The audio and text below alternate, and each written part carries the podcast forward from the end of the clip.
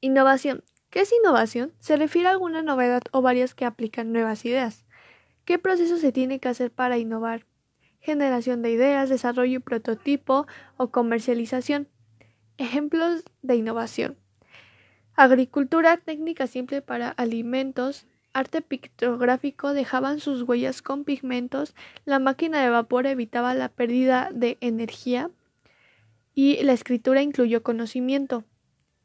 Es importante seguir innovando porque surgen nuevos productos que nos pueden facilitar o genera externalidad fundamental.